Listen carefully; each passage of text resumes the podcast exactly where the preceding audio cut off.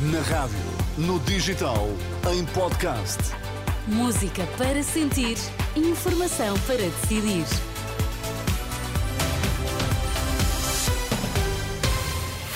Manhã de 1 de janeiro, vamos lá saber quais são os destaques desta edição das 8. Olá, Sérgio Costa, mais uma vez, bom dia. Bom dia. Novo ano traz alterações nos preços. Esta manhã recordamos o essencial. Comissão Nacional Justiça e Paz lembra graves riscos associados à inteligência artificial. A abrir indicação de alerta de tsunami no Japão após um sismo de magnitude de 7.4. O abalo foi sentido no centro de Honshu, a maior ilha do país. A televisão estatal eh, nipónica avança que as ondas eh, podem atingir os 5 metros em praticamente todo o litoral eh, ocidental. As autoridades apelam à população para que suba para zonas elevadas o mais rapidamente possível. Alerta de tsunami no Japão, uma notícia para continuar a acompanhar aqui na informação da Renascença. O novo ano traz mais dinheiro ao fim do mês para quem ofere o salário mínimo, sobe 60 euros para os 820, mas a partir de hoje também fica quase tudo mais caro. Esta manhã recordamos os aumentos já confirmados e todos acima da inflação prevista para o próximo ano, que será de 2,9%. Rendas, energia, água e transportes não escapam a subidas, tal como a alimentação. Sandra Afonso. Com a retirada do IVA zero sobre o cabaz de bens essenciais, são esperados aumentos acima de 6% em vários alimentos. A agravar os preços está também a subida dos custos de produção, como a energia e a distribuição.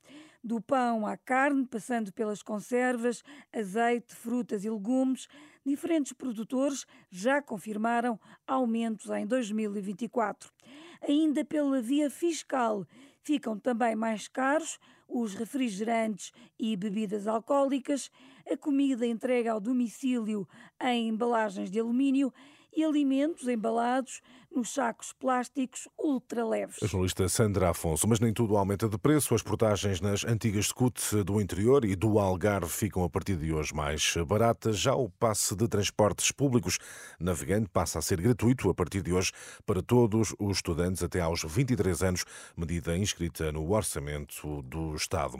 Para facilitar o acesso e a circulação de utentes entre centros de saúde e hospitais, a partir de hoje o país fica inteiramente coberto por 39 unidades locais de saúde as ULS passam a ser financiadas de acordo com o risco clínico das pessoas a que dão resposta, um processo que deve avançar de forma gradual. Alterações que ocorrem numa altura em que já não são apenas os hospitais com constrangimentos nas urgências, os centros de saúde também já estão a sentir pressão nos serviços, como indica Diogo Urjais, o vice-presidente da Associação de Unidades de Saúde Familiares. A pressão, eh, obviamente, eh, é, é comum também eh, sabe-se por, por estudos, por cada recorrência à urgência, que os utentes vão a duas consultas de doença aguda dos casos primários. Por isso, eh, mantém-se, obviamente, a pressão também nos cuidados nos casos primários. Diogo Urjais, o vice-presidente da Associação de Unidades de Saúde Familiares.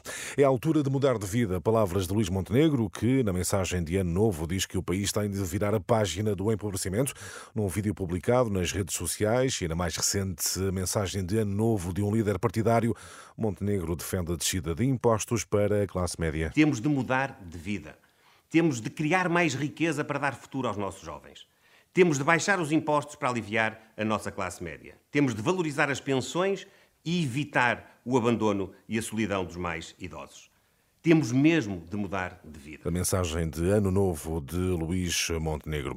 Neste Dia Mundial da Paz, a Comissão Nacional Justiça e Paz lembra os graves riscos associados a sistemas de inteligência artificial. Numa nota sobre a mensagem do Papa para este dia, justamente com o título Inteligência Artificial e Paz, o organismo católico une-se ao apelo de Francisco para que os progressos neste domínio sirvam para o bem, para a causa da fraternidade e da paz. O juiz Pedro Vaz Pato recorda que cabe ao ser humano definir os fins e os meios numa perspectiva ética. A inteligência artificial pode ser utilizada para o bem ou para o mal. O cuidado que deve haver em relação à utilização da inteligência artificial tem a ver com isso, não deixar que sejam omitidos estes eh, objetivos humanos, que é definir os fins e os meios eh, numa perspectiva ética.